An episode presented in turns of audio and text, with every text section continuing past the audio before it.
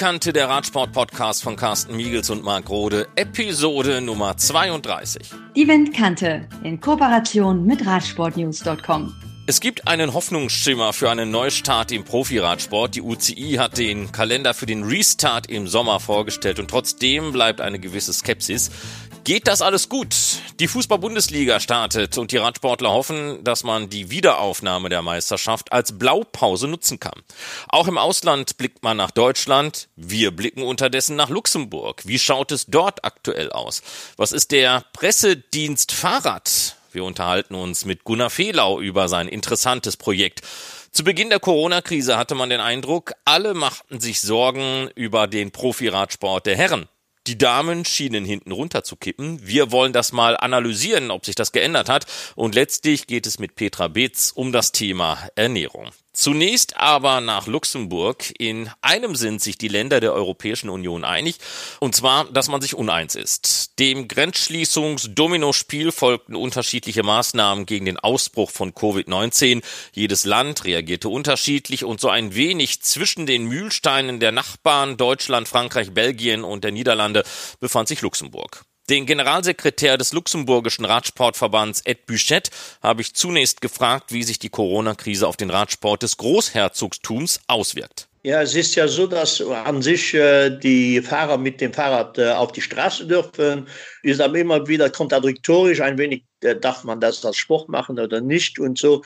Äh, aktuell wird daran äh, gearbeitet, auch vom Sportministerium, dass die Richtlinien klar sind aber trotzdem Gruppen fahren und was wichtig ist für das Training, äh, das ist ja leider verboten.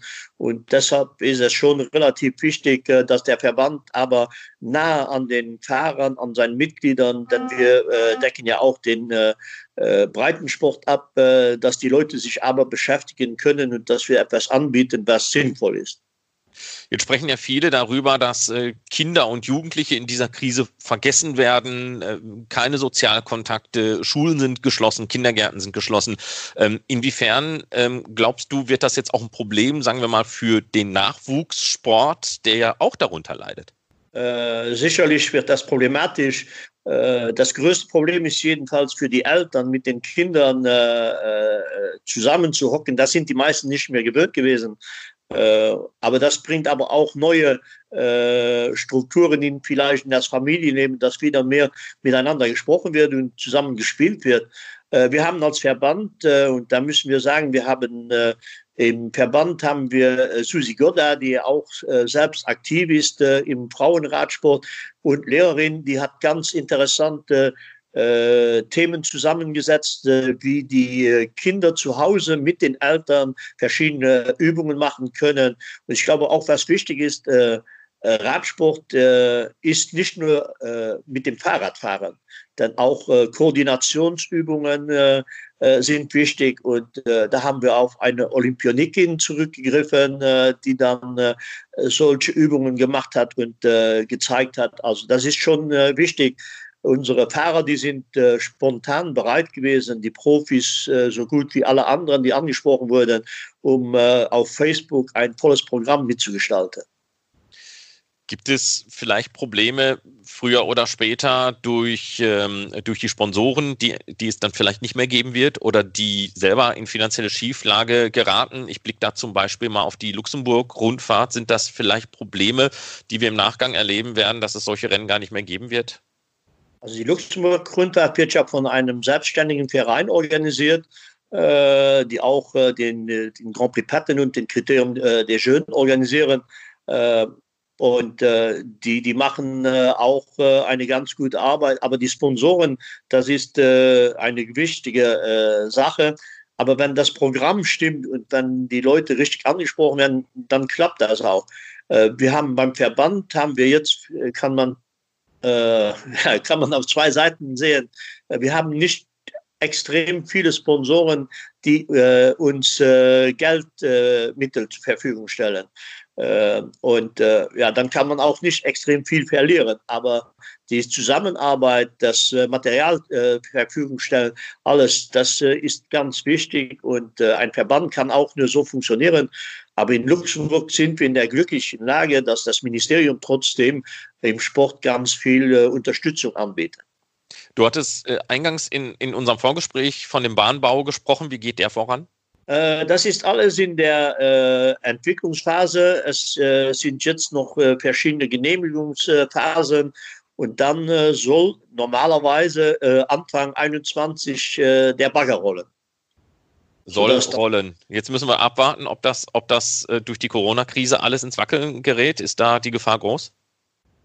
Ja, es gibt immer Gefahren. Also ich glaube, äh, egal wie, als Sportler weiß man das ja am besten, die Gesundheit ist das Wichtigste. Und äh, wenn im Gesundheitsbereich Geld gebraucht wird, äh, dann kann es knapp werden in anderen Art, äh, Sportarten oder äh, anderen Arten äh, der Wirtschaft.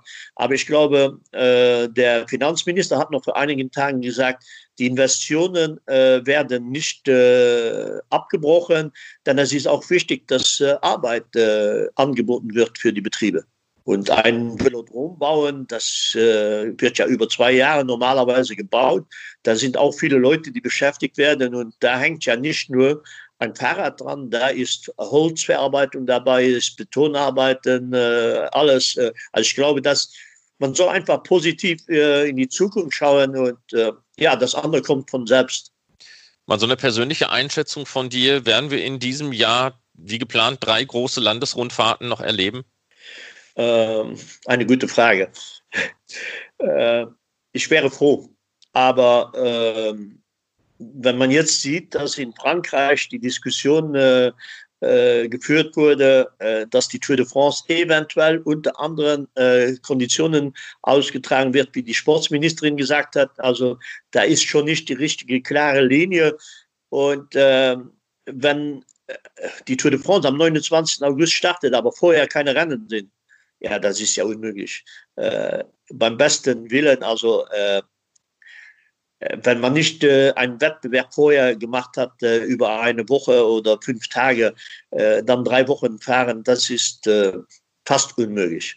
Tja, das eine sind die ähm, Organisationen wie ASO zum Beispiel, die die großen äh, Radrennen veranstalten. Das andere ist die UCI, die sich dann eben auch um die Ausrichtung der WM bekümmert. Siehst du eine WM in diesem Jahr? Ein Monat später, äh, dass, äh, wenn die Tour de France nicht stattfindet, äh, wenn die nationalen Meisterschaften nicht stattfinden, äh, dann wird es auch schwierig äh, äh, um eine WM. Aber die größte Unbekannt ist jedenfalls das unvereinte Europa. wir haben ja keine Richtlinien. in Luxemburg, wir dürfen nicht nach Deutschland, wir dürfen nicht nach Belgien, wir dürfen nicht nach Frankreich. Äh, die Grenzen sind aber offen, weil wir einfach den europäischen Geist haben. Äh, die Belgier, die Franzosen und die Deutschen können aber nach Luxemburg kommen. Äh, und ich glaube, das ist das große Problem, wenn wir nicht fertig bringen. und die UCI, die leidet ja unter solchen Umständen. man muss ja auch noch sehen, verschiedene Fahrer kommen aus Afrika, aus Australien, aus Asien, aus Amerika die dürfen ja auch normalerweise nicht einreisen. Dann ist es ja keine Weltmeisterschaft, dann ist es eine Europameisterschaft. Äh, also äh, das wird schon relativ schwierig. Äh, hoffen wir, dass, äh, dass die, die, die Krise, die Corona-Krise, dass die Wissenschaftler und die Mediziner, dass die äh, gut vorankommen. Aber äh, das andere, man soll auch, ich glaube, was jetzt manchmal nicht so gesprochen wurde als Organisator, muss ich sagen, wir sind ja für die Sicherheit äh, der Fahrer zuständig. Das ist nicht die Sicherheit nur auf der Straße, auf einer Kreuze und das ist auch die äh, gesundheitliche äh, Umgebung. Und ähm, wenn wir aber Bericht bekommen, dass wir äh, nicht zwei Meter bis zehn Meter sogar äh, die in der Luft äh, den Ausstoß haben von Viren, wenn einer infektiert ist, äh, wenn er läuft oder wenn er Fahrrad fährt, dann ist das relativ problematisch und deshalb die UCI hat da auch einen Arzt voll damit beschäftigt, um zu wissen, wie das sich auswirkt. Und am nächste, nächste Woche werden wir ja ein wenig mehr erfahren. Am 5. ist ja der CCP von der UCI zusammen und dann wird eine Info kommen, äh, was, was läuft äh, für die nächsten äh, Monate. Aber bis daher kann noch vieles geschehen. Ne? Äh, die UCI steht hier auch in der Verantwortung, mit euch Verbänden ähm, ja in Kontakt zu bleiben, euch äh, die nötigen Informationen zu geben. Ähm, macht die UCI eben auch mit euch ein gutes Krisenmanagement? Ähm, also das, das äh, kann man das kann man äh, nicht so einfach beantworten. Erstens, äh, ich war vor einer Woche, war ich auch in einem Interview, äh, habe ich gesagt, die UCI hat weise gehandelt, aber die UCI ist momentan auch auf Sparflamme. Die Büros sind zu äh, und äh, da wird über die Kommissionen, die, die Entscheidungsträger, das sind, ist jetzt nicht das Verwaltungspersonal, äh, das zugegen ist, und dann wird das auch relativ schwierig äh, zu kommunizieren. Okay, die Presseabteilung, äh, die Kommuniqués, die kommen immer äh, ganz gut äh, äh, raus. Aber die Entscheidung, die, die liegt trotzdem jetzt äh, bei den verschiedenen Gruppen, sei es Veranstalter, sei es Fahrer, sei es Teams und dann auch die, die, die UCI. Aber in dem Rahmen für die Rennen sind die Verbände trotzdem ein wenig außen vor. Äh, sie organisieren ja nicht. Äh, äh, ich glaube, die, die, die Teams und alles, das Einzige, wo die Verbände wirklich in der Pflicht sind, ist bei den Weltmeisterschaften oder bei den Nations Cup, wo sie mit Nationalmannschaften antreten. aber es ist auch so, dass in den Kommissionen von den Verbänden Leute vertreten sind. Ich bin jetzt als Vertreter in der Straßenkommission, ja als Vertreter von den Organisatoren. Ähm, und Christian Prudhomme ist bei den äh, Profis äh, dabei. Also wir haben schon Kontakte und äh, ich glaube, als Organisator ist man froh, wenn etwas gemacht werden kann. Aber auf der anderen Seite hat man so viele Pflichten. man muss mit den staatlichen Verantwortlichen sprechen, man muss die Straße absichern, man muss sämtliche anderen organisatorischen Pflichten erfüllen da ist dann auch wieder äh, der Krankendienst dabei und äh, wenn, wenn der überfordert ist, ja, dann äh, kannst du ja nicht sagen, ich organisiere, wenn ich keine Ärzte zur Verfügung habe. Äh, also das ist schon ein relativ äh, äh, großes Umfeld, was abgeklärt werden muss und da muss manchmal auch, und der Vorteil ist ja größtenteils bei den Leuten, die in verschiedenen Positionen sind, die haben ja Erfahrung entweder als Fahrer oder als Organisator oder als Verbandsmensch und äh, die wissen, was organisiert wird. Und äh, äh ich glaube, es wird bei der UCI keine Entscheidung getroffen, äh, die äh, gefährlich wäre für die Fahrer.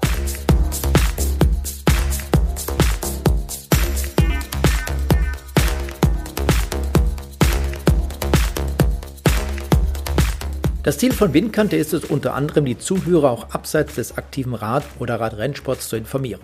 Zusammen mit Gunnar Fehlau vom Pressedienst Fahrrad sprechen wir heute über die Situation der Fahrradhändler in der Corona-Zeit, die zunehmende Bedeutung des Radfahrens in Deutschland und bei den europäischen Nachbarn. Wir reden auch über die neue Abstandsregelung beim Überholen von Radfahrern und lernen, dass der Krise am Ende auch etwas Positives abgewonnen werden kann.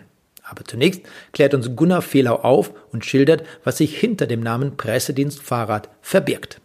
Genau, der Pressedienst Fahrrad ist ein Scharnier, sage ich mal, zwischen der Fahrradwelt äh, und den Medien. Und bei den Medien vor allen Dingen einfach die, äh, die jetzt nicht eingefleischte Radsportfans sind und selber Hardcore-Hintergrundwissen haben, sondern ganz normale Journalisten, die sich dem Thema Fahrrad nähern. Und da leisten wir, wie ich immer sage, thematischen Windschatten, äh, dass die Leute einfach schnell durchs Thema Fahrrad kommen, weil das wissen wir Insider ja, Fahrrad ist ja nicht ganz so einfach, wie es im ersten Moment scheint. Wir von Windkante haben uns ja mal das Ziel gesetzt, dass wir eben nicht nur die Berufsradfahrer bedienen möchten oder die, die sich dafür interessieren, sondern den Radfahrer allgemein abdecken möchten. Dazu gehören Vereine und, und, und. Und so ähnlich ist es ja eigentlich auch bei euch. Ihr seid ja nicht nur für Rennradfahrer da, sondern auch für den ganz normalen Hobbyfahrer oder für denjenigen, der vielleicht morgens äh, mal zur Arbeit fahren muss. Ja, im Gegenteil. Also wir machen in Anführungsstrichen erstaunlich wenig wirklich Profiradsport, weil der, und da müssen wir ehrlich sein, wenn nicht gerade ein Deutscher ganz vorne mitfährt, in der normalen Medienlandschaft ja ein Schattendasein führt. Das ist halt nicht Fußball oder Formel 1. Äh, wir machen hauptsächlich, ich ich nenne es mal etwas salopp, die Schutzblechthemen, äh, immer dann, wenn im Alltag gefahren wird, das ist eigentlich unsere Hauptthemenarbeit äh, und da passiert ja auch eine Menge. Ja, da passiert sehr, sehr viel und äh, insofern geht auch mal direkt eine Frage an dich. Wie ist denn die Fahrradbranche durch diese Corona-Krise bis zum jetzigen Zeitpunkt gekommen? Genau, also wir sind mit Fahrrad sind wir generell Teil der Antwort und nicht Teil des Problems. Das gilt für viele gesellschaftliche Aspekte und auch jetzt in Corona hat sich das mal wieder gezeigt. Fahrrad ist eigentlich von vielen Ministerien, von vielen Institutionen als äh, ein gutes Verkehrsmittel in dieser Zeit, ein gutes Freizeitgerät in dieser Zeit äh, attestiert worden. Entsprechend war die Lage eigentlich auch ganz gut. Bei der Nutzung habe hab ich das Gefühl, wenn ich auf der Landstraße unterwegs bin oder im Wald, dass gerade äh, jeder, der einen Lenker halten kann, auf einmal mit dem Fahrrad unterwegs ist. Und das äh, Zweite ist, dass wir natürlich als Fahrradhandel auch Glück hatten, dass die Werkstätten offen bleiben durften und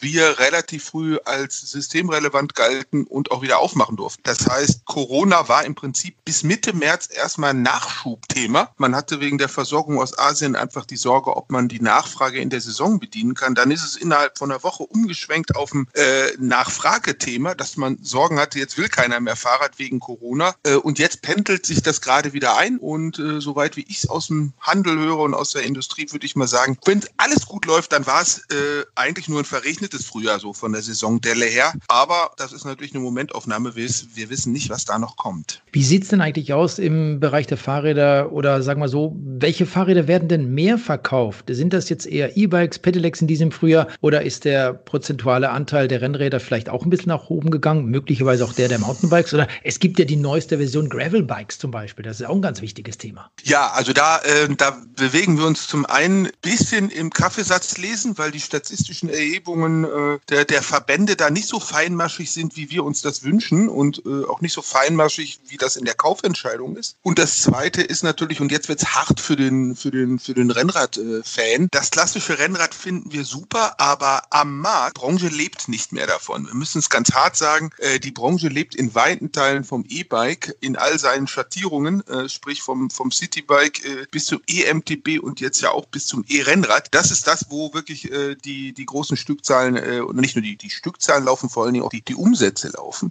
Das Zweite, was wir jetzt über Corona feststellen konnten, es hat auf jeden Fall in der, äh, im, im Handel ein Revival der, ich sag mal, Einsteigerräder gegeben. Also das lässt darauf hinweisen, das ist ein Hinweis dafür, dass viele Leute, die einfach nur noch irgend so eine Gurke in der Garage hatten, gesagt haben, komm, ich kaufe jetzt mal irgendwie ein Fahrrad. Äh, also diese Räder ohne Motor zwischen 500 und 1000 Euro, die sind relativ gut gelaufen. Was ich interessanterweise auch von einem Rahmenbauer gehört habe, der Titan baut in Deutschland, der jetzt eine Saison endet normalerweise so Anfang Mai, weil alle wollen ihr Rad für die Saison haben. Keiner lässt sich äh, irgendwie im Sommer ein Titanrad bauen. Der hat volle Auftragsbücher, weil er sagt, naja, für viele Leute ist der große Urlaub in den Sommerferien gestrichen worden oder vielleicht auch schon der Skiurlaub in den Osterferien. Das Geld war als Ausgabe eingeplant, jetzt kommt es zurück aufs Konto. Die Kinder kriegen ein neues Handy, äh, die Frau äh, oder der Mann gönnen sich dann das Titanrennrad. Äh, und plötzlich haben auch so, so Nischenanbieter, die normal ein totales Saison, Saisongeschäft haben, äh, auf einmal atypisch volle äh, Auftragsbücher.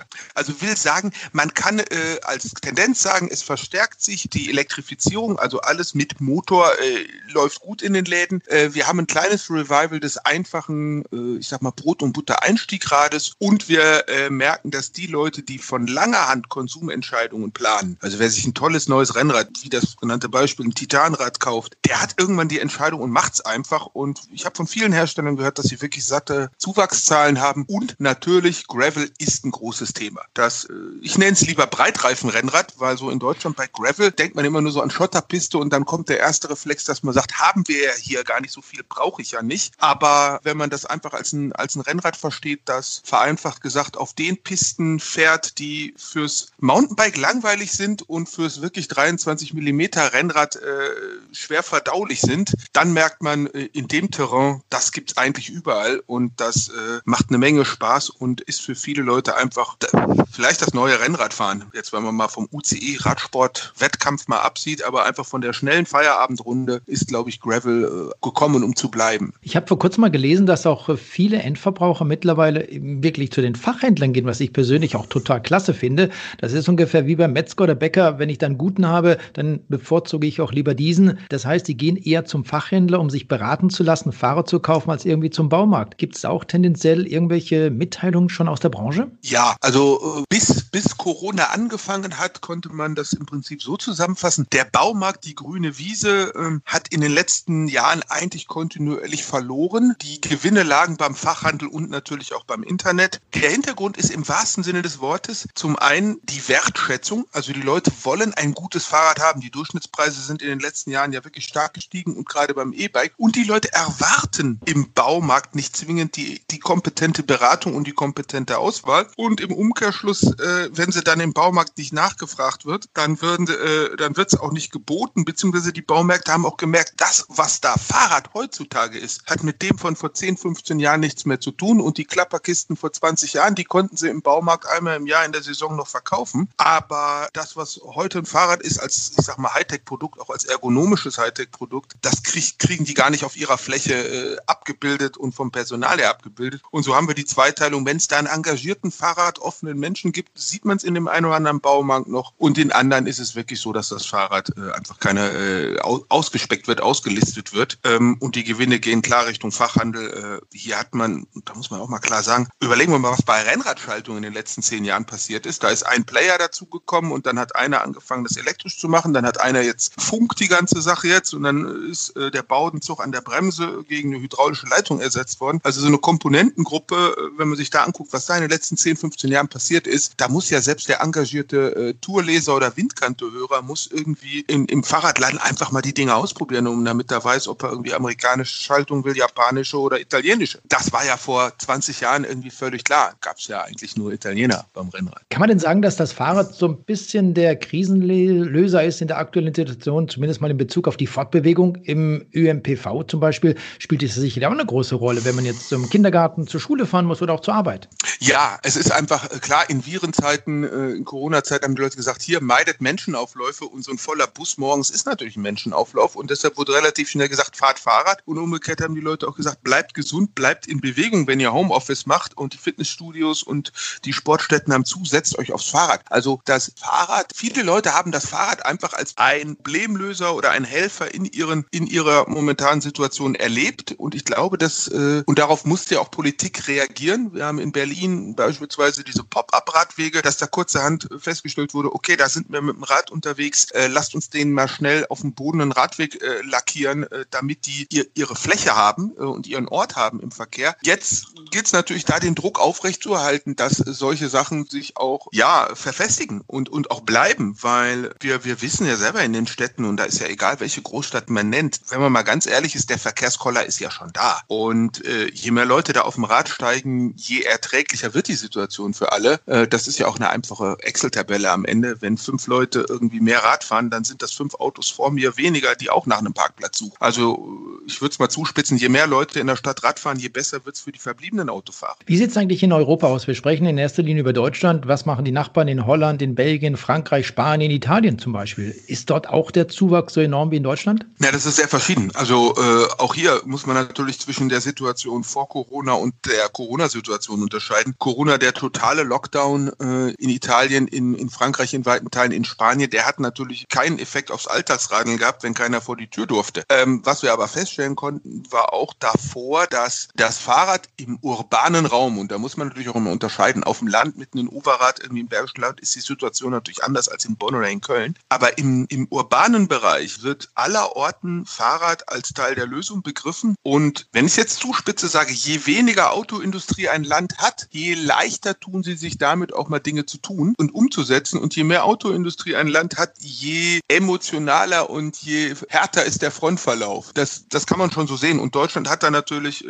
eine, eine etwas undankbare Rolle, ähm, weil wir natürlich eine starke Autoindustrie haben und damit auch eine starke Fokussierung in der Gesetzgebung über Jahre äh, und damit auch in der zementierten Realität in vielen Städten. Äh, und wir müssen da ein bisschen mehr Scherben und ein bisschen mehr Schutt der Vergangenheit wegräumen, als das vielleicht in, in Spanien oder Portugal der Fall ist. Ähm, und das sieht man halt auch. Also Städte wie Barcelona, die sind wirklich im Umbruch oder wir sehen, was in Paris passiert ist, wir sehen, was in London passiert ist. Verkehrswende ist möglich und Fahrrad ist Teil, auch hier wieder Teil der Lösung. Aber der Kampf um die Fläche für stehenden wie für bewegenden, für fließenden Verkehr, äh, das wird, also dieser Veränderungsprozess, da das kein Mehr gibt, sondern eine Umverteilung ist, wird an der einen oder anderen Stelle für den einen oder anderen schmerzhaft. Und das ist auch völlig klar, dass da erstmal sich reflexhaft gewährt. Aber es gibt doch jetzt gerade, was die Radfahrer betrifft, auch seit einigen Wochen neue ja, Verkehrsregeln. Zum einen natürlich positiv, was die Abstandsregelung betrifft, zum Beispiel das Nebeneinanderfahren mit Fahrrädern.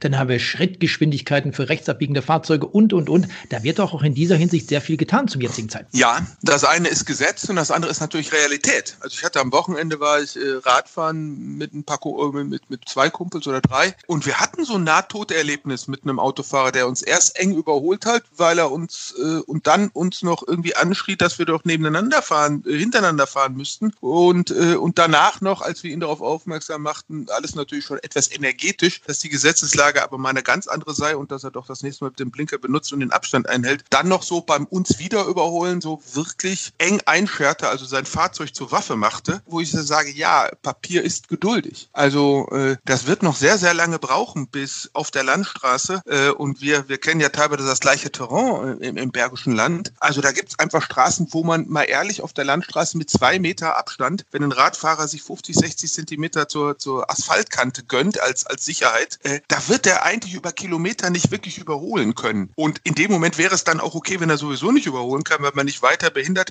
auch, ne, äh, auch nebeneinander zu fahren. Und umgekehrt weiß ich, dass das bergische oder rheinische Gemüt des Autofahrers das nicht lange mitmacht. Also wir haben ein Gesetz, das erstmal den Radfahrer jetzt stärkt. Wir haben eine Nutzungsrealität, wo ich trotzdem sagen würde, dass wir sie auf der einen oder anderen Straße einfach hoffentlich friedlich und hoffentlich, äh, ich sag mal, kooperativ und ich nenne das mal lustvoll miteinander sich gegenseitig arrangieren. Ich habe da zu 90 Prozent oder 95 Prozent gute Erfahrungen und trotzdem, wie gesagt, braucht der ein oder andere Autofahrer, der sich vielleicht auch über diese Gesetze schlicht nicht freut, einen Moment länger, bis er sie verstanden hat und dann auch in sein aktives Handlungsrepertoire aufgenommen hat.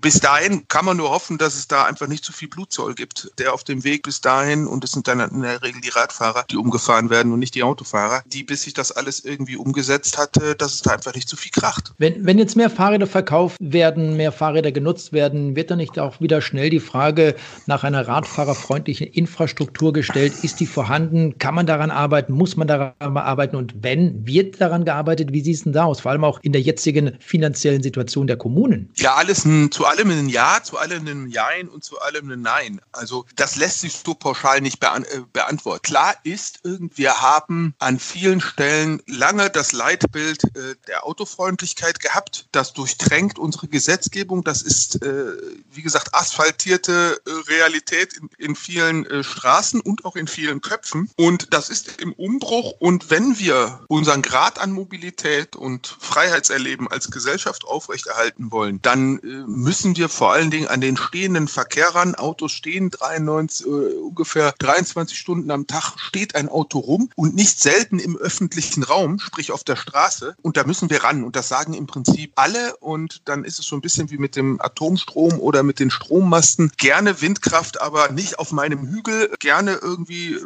Offshore-Windpark, aber die große äh, Stromtrasse nicht durch mein Sichtfeld. Und so ist es natürlich auch, wenn man jeden Einzelnen fragt, so sollen wir irgendwie fahrradfreundlicher werden und irgendwie Stadt lebenswerter machen, dann sagen alle ja. Und wenn es dann an die Parkplätze vor der eigenen Tür geht, dann ändert sich die Meinung. Das hat schon mit einem Wertewandel zu tun. Und mal ist es erst Wertewandel und dann ändert sich was auf der Straße und mal ist es so, erst Straße ändern und dann ändert sich der Wertewandel. Was wir aber festhalten können, die Städte, die massiv an ihrer Fahrradfreundlichkeit arbeiten, sind nicht selten auch sehr lebenswerte Städte. In aller Konsequenz für die, die dort wohnen und auch für die, die da mal vorbeikommen, sage ich mal mal ob als Arbeitnehmer oder als, als äh, Freizeit. Also da ist eine Menge zu tun äh, und es sind, äh, es teilt sich aber äh, im, im föderalen oder in, in Deutschland natürlich wieder sehr auf verschiedene Akteure auf. Da ist irgendwie Stadt, da ist, das ist das, was man Kommune nennt, Land, äh, Bundesländer, Landkreise, der Bund als Ganzes. Das ist auch nicht immer so einfach, wer da die Kohle hat und wer sie dann verteilen kann und wer da zuschießen muss und wer da Ja sagen muss und wer da Nein sagen muss. Das sind lange Investitionszyklen und da müssen wir auch klar sagen, selbst wenn da einige Akteure was ändern wollen, in deren Planungshorizont dauert sowas fünf, zehn, 15 Jahre, bis man es wirklich dann als fertige Straße erlebt. Äh, und da fand ich Corona jetzt ganz cool, weil es mal gezeigt hat, dass man doch manche Sachen relativ schnell voranbringen kann. Und da hoffe ich einfach, dass die Leute das an entscheidender Stelle mitnehmen und sagen, guck mal, wir können schnell was ändern mit schnellen Effekten, lasst uns da weitermachen und nicht danach wieder auf so eine Betonkopfnormalität zurückgehen und, äh, und die Dinge wieder in so einen politischen Grabenkampf reingeraten lassen. Das ja. wird spannend. Vielen Dank an dieser Stelle an Gunnar Villau vom Pressedienstfahrrad.de. Klar, da sage ich Kette rechts bis dahin, immer Rückenwind, volle Traktion.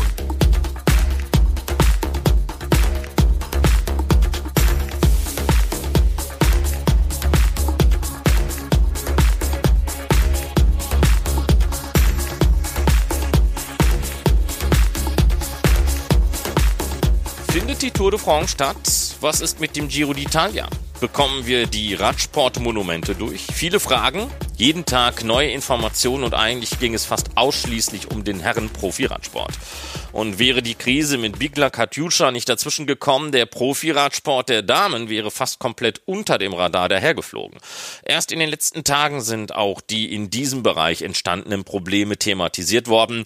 Unser Frauenradsportexperte ist Felix Mattis. Felix, die Damen hatten sich während der ersten Phase der Corona-Krise darüber beschwert, dass ihre Kalenderanpassung kaum eine Rolle spielte. Man fühlte sich ein wenig verloren. Zu Recht? Mm, ja und nein, glaube ich. Also grundsätzlich klar, wenn äh, über den Männerradsport gesprochen wird, wie das da jetzt vorangehen soll, was da kommen könnte ähm, im Herbst und dann nicht über den Frauenradsport, dann klingt das erstmal nach Benachteiligung, nach äh, wenig Gleichberechtigung. Aber ähm, man muss auch sagen, die UCI hat ja nicht gleich einen Kalender vorgestellt für die Männer im April, sondern der kam erst Anfang Mai, als auch der von den Frauen kam, sondern im April gab es erstmal Informationen, ähm, was kommen könnte.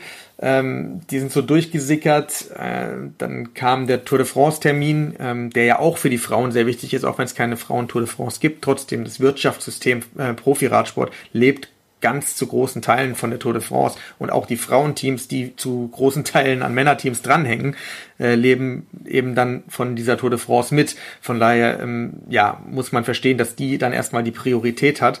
Und ja, dann wurde jetzt Anfang Mai eben der Kalender für World Tour und Women's World Tour ähm, überarbeitet vorgestellt aber auch der, man weiß ja gar nicht, ob der tatsächlich so durchgeführt wird. Deswegen ähm, weiß ich nicht, ob es Sinn macht, sich da zu beschweren, dass man unter Umständen ein bisschen zunächst benachteiligt wurde oder zu spät über die Frauen gesprochen wurde letztendlich ist bisher noch gar nichts zu spät, weil eigentlich ist alles noch zu früh. Wir wissen gar nicht, ob das überhaupt alles stattfinden kann. Zwei Rennen vom Women's World Tour Kalender wurden eine Woche nachdem der Kalender vorgestellt wurde, jetzt dann schon wieder gestrichen in Wargorda in Schweden. Also ja, ich weiß nicht, ob, ob man da jetzt dann über Gleichberechtigung äh, diskutieren muss an der Stelle. Letztendlich rudern da alle im Moment irgendwie im trüben Wasser umher. Jetzt ist aber Fahrt aufgenommen worden. Paris-Roubaix für die Frauen steht da unter anderem auf dem Plan. Hat es eine Corona-Krise gebraucht, um da Bewegung in die geplante Gleichberechtigung auch im Radsport reinzubekommen? Ich weiß nicht, ob es die Krise gebraucht hat, aber die Krise hat der ASO auf jeden Fall Zeit gegeben. Also, dass Paris-Roubaix für Frauen möglicherweise 2021 kommen würde, war schon länger ein Gerücht. Ähm, jetzt kommt es eben schon im Herbst 2020. Ähm, ich glaube, also sie waren einfach im Frühjahr 2020 noch nicht so weit. Jetzt sind sie dann so weit, um das äh, mitzuveranstalten. Ja, ich weiß nicht, ob es dafür jetzt die Krise gebraucht hat. Auf jeden Fall gab die halt die nötige Zeit. Ansonsten wäre es wahrscheinlich halt nächstes Frühjahr gekommen. Ähm, aber Gleichberechtigung ist dabei trotzdem weiterhin ein großes Wort, ähm, weil letztendlich muss man mal sehen, wie gleichberechtigt das Frauenrennen bei Paris-Roubaix am Ende dann ist. Also Lüttich-Bastogne-Lüttich hat auch ein Frauenrennen eingeführt, auch ein Rennen der ASO. Ähm, Flash Vallon hat schon lange ein, ein Frauenrennen, auch ein Rennen der ASO. Und beide waren bisher ohne Live-Übertragung. Jetzt sollten 2020 Live-Übertragungen kommen. Ähm, aber bisher waren die halt nicht da. Das heißt, die ASO-Rennen waren gerade die ausgerechnet vom großen Veranstalter ASO, waren die Rennen, die am schlechtesten eigentlich äh, gecovert wurden ähm, für die Sponsoren. Und deswegen weiß ich nicht, äh, man muss abwarten, was man dann ähm, bei Paris-Roubaix dann wirklich zu sehen bekommt. Zumal ja an diesem 25. Oktober dann äh, neben den zwei Paris-Roubaix, also Männer und Frauen, dann auch noch die Schlussetappe vom Giro d'Italia der Männer stattfinden soll und eine Etappe der Vuelta a España. Und dann ist da die Frage, ähm, wie viel Platz dann die Frauen eigentlich in der Berichterstattung dann am Ende überhaupt finden werden ähm, und ob dieses Paris-Roubaix, das erste Paris-Roubaix der Frauen dann ja wirklich so ein riesengroßer Erfolg ist oder ob es tatsächlich dann eher so im Schatten stattfindet.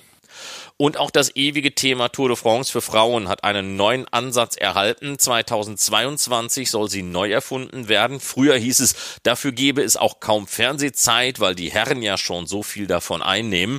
Jetzt auf einmal scheint das alles zu gehen. Warum? Ja, auch da bin ich eher noch skeptisch. Also was die ASO da auf die Beine stellt, man weiß es ja noch nicht. Es gibt noch eigentlich noch keine richtige Ansage. Ähm, wenn dann am Ende nur ein viertägiges Event irgendwo in Frankreich bei rauskommt, dann ist das Gebrüll wieder groß. Also ich würde da jetzt noch nicht allzu viel drauf geben. Prudhomme sprach zum Beispiel ja auch vom August. Ähm, das wäre dann nach der Männer Tour de France. Äh, dann fehlt zum Beispiel schon mal die Publicity der Männer Tour de France.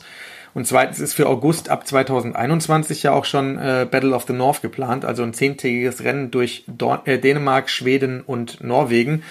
Dann gäbe es da vielleicht auch schon wieder eine Kollision von zwei großen ähm, Rennen, zwei tollen Ideen. Also ja, man muss schauen, was, was dann am Ende bei, bei rauskommt. Äh, ich bin ganz sicher, dass es keine dreiwöchige äh, Tour de France der Frauen geben wird. Das, das wird die ASO nicht einfach so aus dem, aus dem Boden stampfen. Von daher einfach mal abwarten, was da tatsächlich noch an, an konkreten Dingen jetzt demnächst kommt. Ich würde da noch nicht zu früh äh, jubeln. Dann geht es jetzt bei den Frauen auch um temporäre Gehaltskürzungen. Die Vereinbarung, die die UCI mit den Herrenteams abgeschlossen hat, ist auf den Frauenradsport ausgeweitet worden. Ist das zu spät gekommen? Ob es zu spät ist, ähm, das weiß ich nicht, ähm, kann ich nicht wirklich beurteilen, weil ich noch mit nicht allzu vielen Teamchefs näher darüber gesprochen habe, wie nah am, Abgrund sie eigentlich momentan stehen mit ihrem Team. Aber Fakt ist, wenn die Lage für die Männerteams prekär ist, ist sie das für die Frauenteams erst recht, denn die haben einfach weniger Geld, niedrigere Budgets. Ähm, von daher brauchen sie ganz sicher Hilfe. Bei einigen bringen Gehaltskürzungen da mit Sicherheit was, ähm, bei anderen weiß ich das nicht, denn wenn Gehälter eh schon verschwindend gering sind, kann man an ihnen auch nicht allzu viel einsparen. Von daher, ja, ich weiß nicht, was da im Moment gerettet wird. Ich bin grundsätzlich, habe ich Angst um, um viele der gerade kleineren Frauenteams. Kann Bigler Katjuscha nun hoffen, dass man nun doch noch durchkommt und das Team nicht kollabiert? Ja, bei Bigler Katjuscha ist es sicher so, dass die Zustimmung der UCI, die hinterlegten Bankgarantien zu verwenden, ähm, um die Gehälter jetzt zahlen zu können, erstmal einiges bringt. Das war ja genau das, was ähm, Priska Doppmann ähm, Campana, also die Miteigentümerin des Teams, worum sie gebeten hatte bei der UCI, eben diese ähm, diese Bankgarantien verwenden zu können. Und dadurch ist es jetzt auch gelungen, ähm, im April scheinbar die ähm, Gehälter komplett zahlen zu können. Also das, ähm, das hat man zumindest vermeldet und es sieht wohl so aus, als ob es auch erstmal so weitergehen kann im Mai.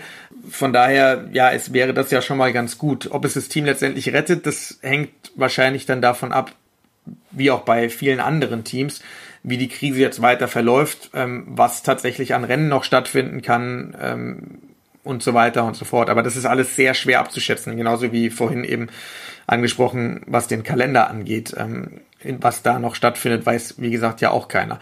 Eins ist für mich aber, für mich persönlich ziemlich klar, ich kann mir nicht vorstellen, dass Thomas Campana und sein Team ähm, komplett verschwinden werden von der Bildfläche. Also das ist irgendwie nicht vorstellbar. Insgesamt hat man den Eindruck, dass trotz aller Kritik zu Beginn der Corona-Krise der Frauenradsport gestärkt daraus hervorgehen wird. Oder täuscht das? Uh, äh, ich weiß nicht. Also gestärkt, gestärkt bestimmt nicht. Also ich glaube nicht, dass irgendjemand gestärkt jetzt aus der, aus der Krise herausgeht auch wenn man jetzt Frauenradsport und Männerradsport versucht nebeneinander zu stellen und da irgendwie eine Relation zu sehen, ich weiß nicht, ob der Frauenradsport jetzt da irgendwie Boden gut machen konnte oder so. Ähm, ich gehe einfach davon aus, dass sehr viele kleinere Teams gerade wegbrechen werden und gerade Frauenteams sind oft kleinere Teams. Von daher ähm, ja, äh, glaube ich nicht, dass man von gestärkt sprechen kann. Was man aber sagen kann, finde ich, vom Gefühl her scheint es so, als, als sei der Frauenradsport einfach fähiger, mit dieser Krise umzugehen. Wahrscheinlich auch, weil man, weil man es gewohnt ist, mit wenig Mitteln zu arbeiten ähm, und weil die Selbstvermarktung über Social Media zum Beispiel im Frauenradsport schon vorher wichtiger war. Also die können das per se besser als die Männer, die, ähm, die eh sowieso im Fernsehen gelaufen sind und sich um solche Dinge gar nicht so wahnsinnig viel kümmern mussten, ähm, während die Frauenteams da schon sehr stark waren darin. Und was Schönes ist jetzt zum Beispiel, dass beim E-Racing irgendwie die Gleichberechtigung komplett durchgegriffen hat. Also Frauen und Männerrennen gleichermaßen beachtet werden, gleichermaßen gezeigt werden. Auf Eurosport jetzt zum Beispiel auch die Tour for All für beides äh, gleich viel Zeit eingeräumt wurde ähm, und auch in der sonstigen Berichterstattung über Radsport irgendwie die Frauen jetzt mehr Platz äh, bekommen, zumindest gefühlt. Ähm, allerdings muss ich da sagen, ich bin da noch ein bisschen skeptisch. Ich glaube, das liegt teilweise auch daran, dass die Kollegen händeringend nach Themen suchen, ähm, worüber geschrieben werden kann. Normalerweise sind sie es gewohnt, dass sie jeden Tag mit Männerrennen zugebombt werden, über die sie berichten können. Und jetzt äh, entsteht da irgendwie so ein Vakuum, das man ausfüllt und da bekommen die Frauen jetzt auch mehr Platz. Das ist schön, ist aber die Frage, wie, ähm, wie das weitergehen wird, wenn dann wieder normaler Rennbetrieb im Jahr 2021 irgendwann stattfinden wird.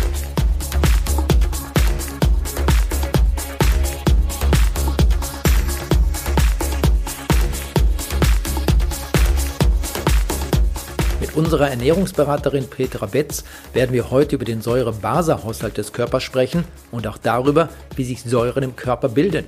Zunächst aber ein kleiner Rückblick auf die letzte Episode und die Premiere bei Windkante in Sachen Ernährungstipps von Petra Betz. In Episode 31 haben wir über das Wundermittel Wasser gesprochen, wie viel man am Tag pro Gramm Körpergewicht trinken soll, wie wichtig Vitalstoffe im Frühjahr sind, wo wir sie bekommen und, und, und. Es ging dort in erster Linie, was die Ernährung betrifft, um Antriebslosigkeit, um die sogenannte Frühjahrsmüdigkeit. Und Petra Betz hat uns da schon einige Informationen gegeben. Ich hatte letztes Mal gesagt, wir werden quasi eine neue Rubrik, die Rubrik Ernährung, gemeinsam mit Petra Betz einführen. Petra, und jetzt gab es noch ein paar Fragen. Wer ist denn überhaupt diese Petra? Man kennt zum Teil, wir hatten es auf der Windkante auch verlinkt, deine Website Estig Gesund. Aber vielleicht noch zwei, drei Sätze zu deiner Person. Person, von dir aus. Hallo Carsten. Ja, ich habe äh, vor zwölf Jahren die Ausbildung gemacht als Ernährungsberaterin. Von Haus aus bin ich ja pharmazeutisch-technische Assistentin, also aus der Apotheke ursprünglich tätig. Und äh, Ernährung hat mich schon immer begleitet und immer interessiert. Und dann habe ich die Ausbildung gemacht als Naturveda Ernährungsberaterin. Und Naturveda äh, kommt aus dem Ayurvedischen, das heißt, man arbeitet auch mit Kräutern und Gewürzen.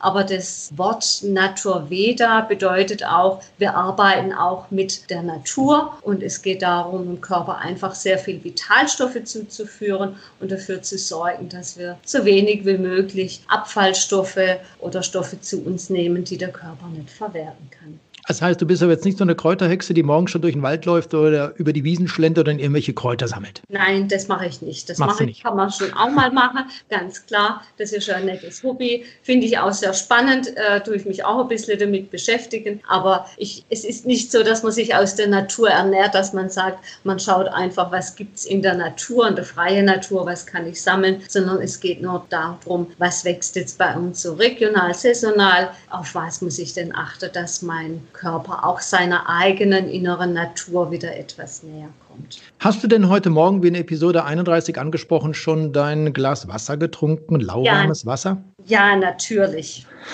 Das ist doch ganz wichtig, jetzt gerade um die Jahreszeit. Wobei, du hast gesagt, man soll das grundlegend jeden Tag machen, egal ob Frühjahr, Sommer, Herbst oder Winter. Ja, ich mache das auch das ganze Jahr über. Das ist schon so ein Ritual. Morgens aufstehen und der erste Gang ein, äh, zuerst in die Küche und ein Glas lauwarmes Wasser trinken und dann kann der Tag beginnen. Ich überlege gerade, was mein morgendliches Ritual ist. Frage, das besprechen wir ein anderes Mal, oder? Wollen wir jetzt nicht vertiefen. Petra, lass uns mal über ein Thema sprechen, das ja auch mit dieser Vitalität, äh, mit der Frühjahrsmüdigkeit zusammenhängt, und das ist der Säure-Base-Haushalt. Äh, Körper voller Säuren, kann man sich vielleicht etwas darunter vorstellen? Nur was versteht man wirklich darunter, unter diesem Säure-Base-Haushalt des Körpers? Also unser Säure-Base-Haushalt ist im Prinzip auch ein anderer Begriff für der reibungslose Ablauf in unserem äh, Stoffwechsel. Und alle Produkte, die ich zu mir nehme, jedes Nahrungsmittel äh, enthält einen gewissen Anteil an Stoffen, die im Körper sauer verstoffwechselt werden oder die basisch verstoffwechselt werden. Bei manchen Produkten entstehen einfach sehr viel mehr Abfallstoffe und bei anderen Produkten, die ich zu mir nehme, da nehme ich einfach sehr viel Vitalstoffe, also diese Mineralstoffe auch. Das heißt, der Körper versucht es immer auszugleichen. Das heißt, wenn ich jetzt zum Beispiel mit dem Fahrrad unterwegs bin und äh, vielleicht etwas zu viel trainiert habe, dann merke ich am anderen Tag auch, dass ich schwere Beine habe. Ist das auch sowas wie die Übersäuerung? Ja, das ist auch eine Übersäuerung der Muskulatur. Da entsteht sehr viel Laktat und das spüren wir dann am nächsten Tag, wenn wir sehr viel Sport getrieben haben. Aber man kann auch den Körper übersäuern durch Nahrungsmittel zum Beispiel. Also was der Körper nicht so gut verarbeiten kann, sind einfach große Mengen an Fleisch und Wurstware, an Fisch, Käse, Milchprodukte, Weißmehlprodukte. Das sind alles Produkte, die den Körper eher säuern und die einfach auch zu Ablagerungen führen können, was wir auch das letzte Mal schon besprochen haben. Daran wollte ich nochmal anknüpfen. Wie merkt jemand jetzt, dass sein Körper übersäuert ist? Das heißt, diese Ablagerung, die du gerade angesprochen hast, mhm. die bemerkt er wahrscheinlich erst in 15 oder in 20 Jahren. Ja, das Ungleichgewicht in unserem Säure-Base-Haushalt fördert eindeutig auch chronische Erkrankungen, sei es jetzt ein, ein, Diabetes oder rheumatische Erkrankungen. Und das kann ganz gut sein, dass man das auch erst nach Jahrzehnten dann einfach feststellt, wenn man zum Beispiel sein Leben lang sehr gerne Süßigkeiten gegessen hat oder sich viel von Fertigprodukten ernährt hat, dann kann das auch nach Jahren erst auf. Also da sind wir wieder bei der ausgewogenen Ernährung, das heißt Fleisch essen, Fisch essen, alles ganz, ganz gut, soll man machen, muss man machen, gehört vielleicht auch zum Körper dazu. Gibt natürlich auch Veganer oder Vegetarier, die essen das nicht. Äh, jeder soll grundsätzlich machen, was er will. Aber wenn man das essen möchte, dann doch so ausgewogen, dass man nicht äh, siebenmal in der Woche Fleisch isst. Ganz genau. Also es ist einfach wichtig, dass wir auch sehr viel Lebensmittel zu uns nehmen, die uns mit Vitalstoffen, mit Mineralstoffen versorgen. Und das sind dann natürlich Gemüse, Salate, Kräuter, Obst, natürlich so viel wie möglich auch in roher Form dann zu sich nehmen, auch gerne Nüsse oder Samen, Keimlinge. Da haben wir überall sehr viel Mineralstoffe drin und auch sehr gute Versorgung für unsere Basen, die der Körper dann auch. So, wenn wir jetzt äh, Fleisch essen, wir essen Fisch zum Beispiel, da sind ja auch Fette drin und in Nüssen mhm. gibt es auch Fette.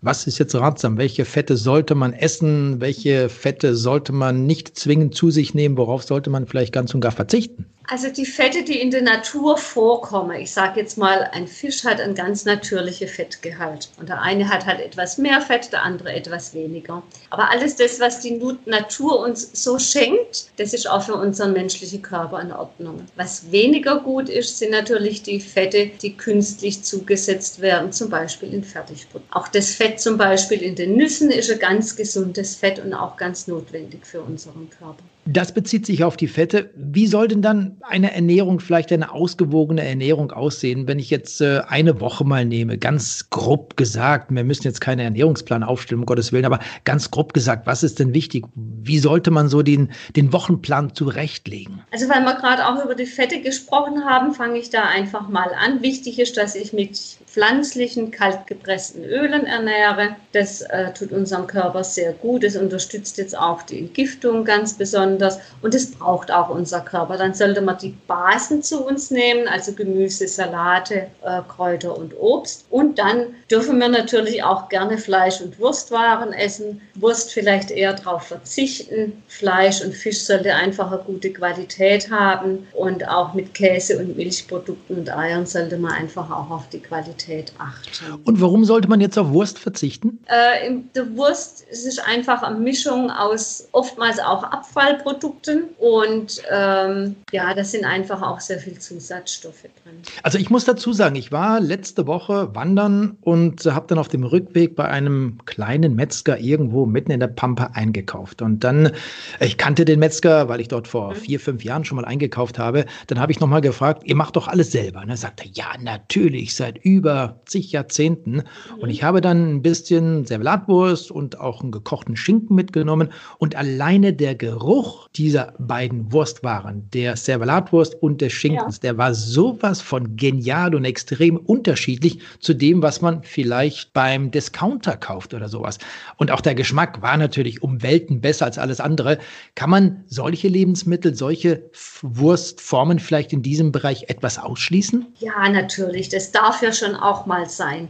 Das ist kein Thema. Aber heutzutage haben wir einfach die Problematik, dass jeder im Supermarkt einkauft, jeder möchte günstig einkaufen und es wird einfach von der Menge her einfach zu viel gegessen. Wo man vielleicht früher eine Scheibe Wurst aufs Brot gemacht hat, macht man heute vielleicht auch mal zwei oder drei drauf. Mhm. Ja, leben wir heute einfach im Überfluss. Ähm, wir leben im Überfluss, hast du gerade gesagt. Das heißt, ich muss auch das, was ich esse, was mein Körper verbraucht, an Energieverbrauch, dem anpassen, wie ich esse, was ich zu mir nehme. Das heißt, ich muss weniger Fette zu mir nehmen, weil mein Körper ja auch weniger verbraucht. Zur Zeiten meiner Eltern zum Beispiel, als sie noch klein waren, also die berühmte Nachkriegsgeneration oder auch die Kriegsgeneration, da war es dann noch schlimmer, da gab es ja gar nichts zu essen. Aber da hat man dann mehr gegessen, auch gerade in den Nachkriegsjahren, weil man den Körper Körper wieder aufbauen musste. Man hatte ein ganz anderes Verlangen, weil die Menschen nicht so viel am Schreibtisch saßen wie heute. Heute mache ich ein bisschen Sport, das war es dann schon. Ansonsten sitzen viele natürlich, nicht alle, aber überwiegend am Schreibtisch, genauso wie wir beide und turnen ab und zu mal in der Gegend rum. Das heißt, so wie wir heute leben, so wie wir heute aktiv sind, brauchen wir gar nicht mehr so viel zu essen, wie das vor 30, 40 Jahren noch der Fall war. Ja, das ist sehr gut möglich. Wir haben sehr viel sitzende Tätigkeit und wir haben ja auch eine riesige Auswahl an Lebensmitteln äh, zu kaufen. Ich sage, das sind dann eher Nahrungsmittel, sehr viel Fertigprodukte, wenn man so in den Supermarkt geht. Und man muss heute schon ganz genau auswählen, was möchte ich denn auch essen, was tut meinem Körper gut. Und gerade wenn wir jetzt mal bei den Fetten bleiben, da ist natürlich pflanzliches, kaltgepresstes Öl einfach die bessere Variante, um meinen Körper mit den notwendigen Fetten zu versorgen, als zum Beispiel die Scheibewurst. Wir können auch in der nächsten Ausgabe der Windkante über verschiedene Speisepläne sprechen. Vielleicht mal so einen kleinen Menüplan zurechtlegen, wenn du jetzt gerade über Salate, über auch über Öle sprichst zum Beispiel. Da gibt es auch einige Unterschiede. Ja, natürlich. Da gibt es auch große Unterschiede. Aber das sollte man dann vielleicht mal separat besprechen. Das ist jetzt in zwei Sätzen so nicht gesagt. Aber ich denke, das ist ein ganz gutes und vor allem auch sehr wichtiges Thema, denn viele denken immer, Fett ist schädlich für meinen Körper. Die denken dann immer gleich, der werde ich dick und das verursacht viele Krankheiten. Das stimmt so nicht es kommt auch immer darauf an, dass ich das richtige Fett auswähle und das Fett dann auch so verarbeite, dass es keinen Schaden anrichten kann im Körper. Ich möchte auf einen Punkt nochmal zurückkommen, Petra. Säure-Base-Haushalt, das haben wir vorhin angesprochen. wenn ich mir jetzt vorstelle, ich habe verschiedene Säuren in meinem Körper, in meiner Muskulatur, möchte am anderen Tag vielleicht noch am Abend wieder ein bisschen Sport machen, ist das nicht auch gefährlich? Steigt dadurch nicht auch in einer gewissen Form das Verletzungsrisiko? Ja, wenn ich mich mein Leben lang lang mit Dingen ernährt, die einen Säureüberschuss bilden im Körper. Ich hatte es ja vorhin schon angesprochen, also zum Beispiel viel Fleisch, viel Fertiggerichte, viel Softdrinks zu mir nehmen. Ich habe Säureüberschuss im Körper, dann birgt es auch ein hohes Verletzungsrisiko.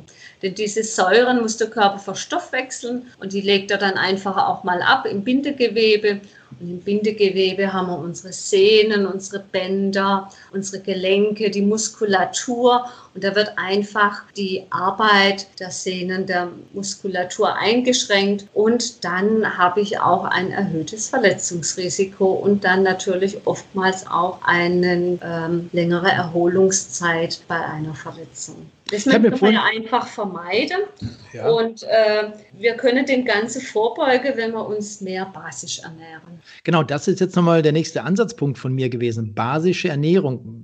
Wo liegt der grundsätzliche Vorteil? Kann man das damit abhaken mit dem, was du gerade gesagt hast, Verletzungsrisiko, oder gibt es da noch mehrere Vorteile? Also es hat schon viele Vorteile für den Sportler natürlich in erster Linie, dass er seinen Körper fit und leistungsfähig halten kann, wenn er sich basisch ernährt, dass er auch nicht so schnell einen Muskelkater bekommt zum Beispiel oder diese schweren Beine hat, wie du vorhin angesprochen hast. Ja, es führt einfach zu mehr äh, Vitalität und es verhindert natürlich auch die Entstehung von von chronischen Erkrankungen, was wir vorhin schon angesprochen haben. So, dann sind wir jetzt in diesem Frühjahr wieder einen Schritt weiter, was unsere Antriebslosigkeit betrifft und Frühjahrsmüdigkeit. Ich persönlich fühle mich fit, könnte so weitergehen, muss ich sagen. Ich werde aber auf meine Ernährung achten und mich genau so ernähren, wie du das gesagt hast. Petra, vielen Dank an dieser Stelle und äh, ess dich gesund, kann man auch sagen. Und da sind wir wieder bei deiner Website und bleib dabei, ess du dich auch gesund in Zukunft. Und das gilt natürlich nicht nur für dich, sondern auch für deine Familie. Danke. Ja, das mache ich. Vielen Dank, Carsten.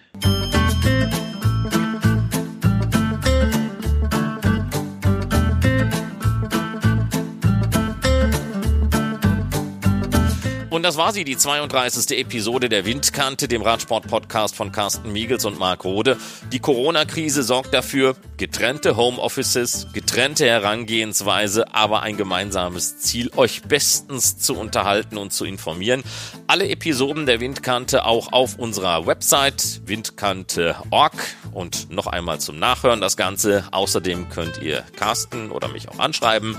Loben wäre schön, muss aber nicht sein. Schimpfen nur dann, wenn es angebracht angebracht ist, dann aber am liebsten konstruktiv. Also, bis zum nächsten Mal, bleibt gesund, Glück auf. Die Windkante in Kooperation mit Radsportnews.com.